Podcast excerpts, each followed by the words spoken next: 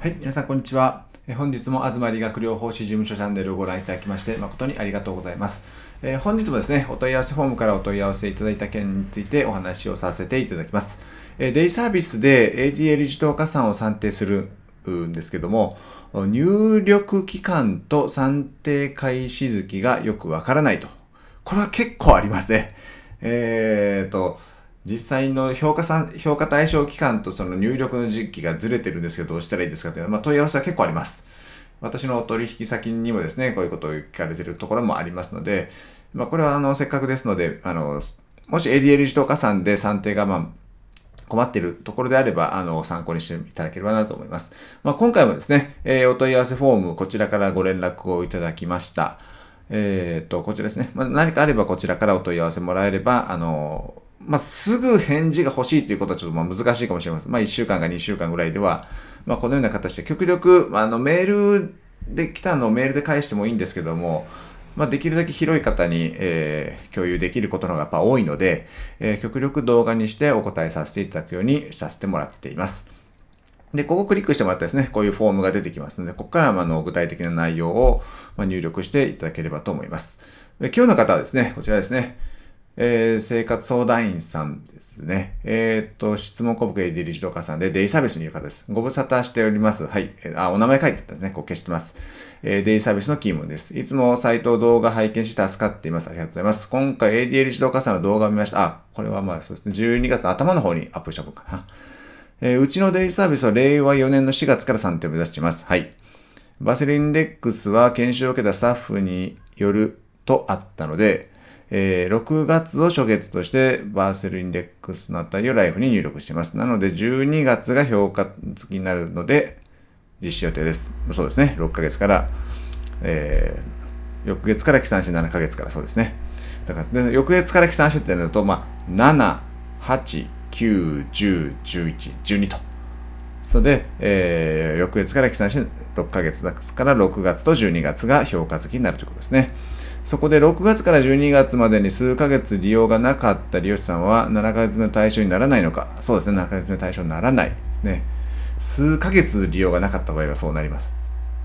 ならない場合のライフの入力はどうしたらいいか分かりません。連続した6ヶ月なので、えっ、と、例えば6月1回だけ来て、後に丸々2ヶ月間休んだとなったら、8月から入力しないといけないですね。えー、ちょちょっとまあまあ、先進みましょう。ごめんなさい。えーまた、令和4年の4月から算定要請、算定が加算として売り上げが上がってくる予定ですね。うちは6月からしかバーセルインデックスを入力していません。ということは、令和4年の4月からではなく、6月からの算定になるでしょうか。これはまあ届け出が4月に出していれば、4月から、あー令和、えっ、と、4年の4月から算定予定のなので、令和、あ4月、えーと、令和4年の4月から算定ですから、令和3年の4月から令和4年の3月までが評価対象期間になります。ですので、この評価対象期間1年間のうちに連続してきた利用者、6ヶ月間連続してきた利用者さんをデータを打ち込めばいいので、えいつから入力したかというのはあまり関係ありません。その1年間の間に連続して6ヶ月間あ来たのであれば、その6ヶ月間連続来たところをピックアップして入力しないといけないということです。連続して、いつから入力したかではなくてですね、届け出いつ出して、そして、連続して6ヶ月来た分の評価をバーババーセルインデックスの初月と ADL で言ったら7ヶ月目と書いてますね。を打ち込んでおくということが大事になりますので、打ち込んだ期間はですね、1年間の間に、こう、どうずれても構いません。連続して6ヶ月であれば。ですね、評価対象期間内に6ヶ月連続以上、6ヶ月以上連続利用している人のデータを打ち込むということが大前提になりますので。で、えー、それが、というわけなので、えー令和4月からでは令和9年の3月になるでしょうかではなくて、届け出が令和4月に出しているので、えー令和4年の4月から算定ということになります。そして、えーライフにバーセルインデックスの値を入力したら自動的に来年から算定できるという通知が来るのでしょうかまあ、えっ、と、算定できるという通知かどうかではなくてですね、えバーセルインデックスを入力した多分2月か4月、3月ぐらいになると思うんですけども、えーあなたの事業所はこうでしたよというデータが、あの、通知が来ます。バースリンの、えっ、ー、と、ADL 利得がこれでしたという数字ですね。来る予定です。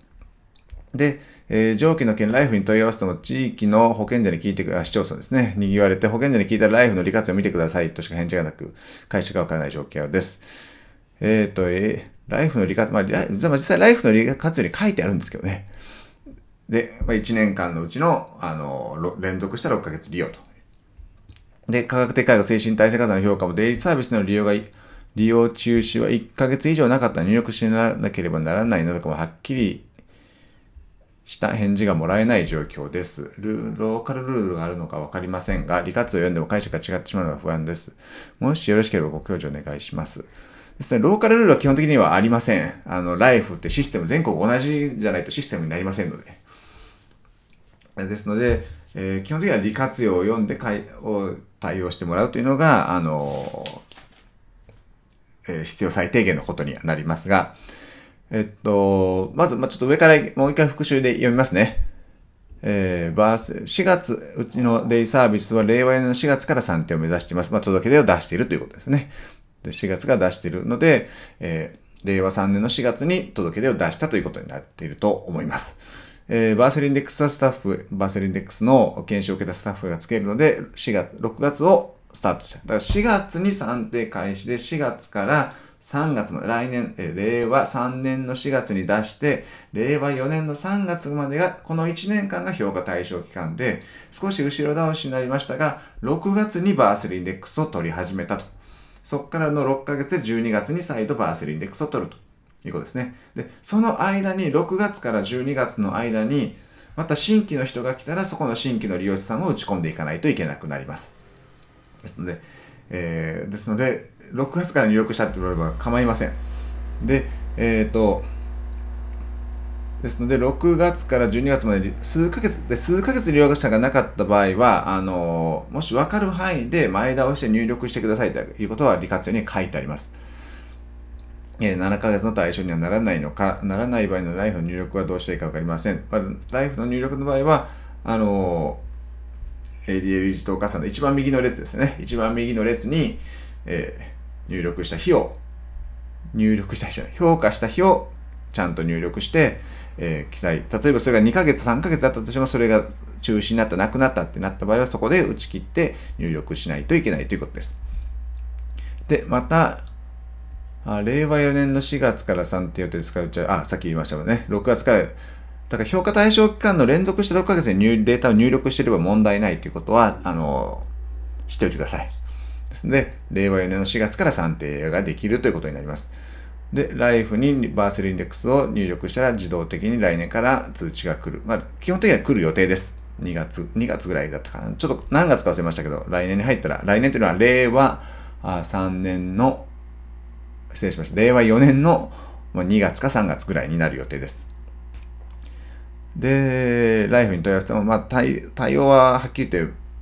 担当者じゃ難しいですね。そこまで読み込んでるわけではないと思いますので、制度のことですから。はい。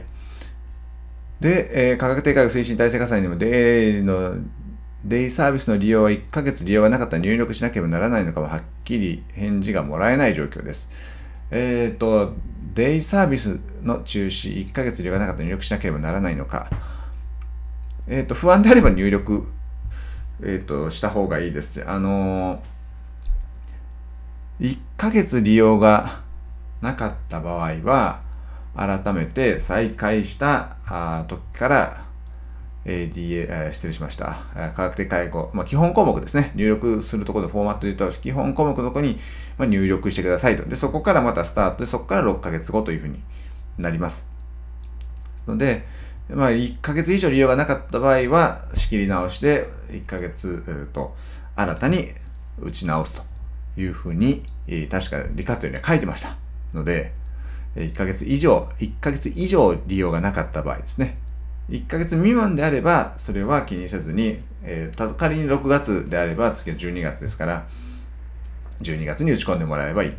えー、それがあ1ヶ月休んで次の利用が8月になったとなったら8月の分を打ち込んで8月の半年後2月ですね2月に打ち込んで打ち込むと少し、えー、と2ヶ月間休んだ期間だけ後ろ倒しになるということになりますですね。えー、ですね、ADL 自動加算については本当に評価対象期間が5日ということが一番大事になるので、えー、そのことを、あの、してください。入力した日が評価対象期間ではなくて、あくまでも1年間のうちのどの6ヶ月を切るかということだけですから、あまり、あのー、入力した時期というよりは、評価対象期間がいつからいつまでなのかということを意識することが大事です。はい。で、まあ、今回もですね、まあ、えっ、ー、と、こういう感じで、えっ、ー、と、問い合わせちょっと長かったんですけどもね、まあ、いろんな不安もあると思いますが、それは、あの、厚生労働省もですね、えっ、ー、と、担当の行政の人も同じですから、えー、わからない人にわからないことを聞いたら余計わからなくなりますんでね。えー、あんまり、あの、この現時点で、ほとんどのことを把握している行政の担当者の人はいませんから、あまり責めないようにしてくださいね。実地指導の時に仕返し食らうかもしれませんので、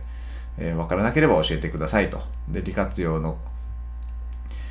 まあ、分からなければというか、本当に分かあん、あの、まあ、分かってると思って話はしない方がいいと思います。行政の担当者でも。まだ、あの、4月に始まって、はい、半、えー、違うな、1年も経ってませんからね。ですね、徐々に徐々にこれから分かってくるようになってくると思います。はい。えー、本日も最後までご視聴いただきまして誠にありがとうございました。まあ、また何かありましたら、あの、遠慮なくお問い合わせフォームに、えー、連絡もらえれば、まあ、こういう形ですね。極力、まあ、今回の分も評価対象、ADL 自動加算の評価対象期間の方が優先順位が高いということが分かれたかと思いますので、その間の6ヶ月間のデータを入力してくださいということです。えー、またですね、えー、何かありましたらお問い合わせフォームからいただければと思います。本日も最後までご視聴いただきまして誠にありがとうございました。また合わせてですね、チャンネル登録もよろしくお願いいたします。それでは失礼いたします。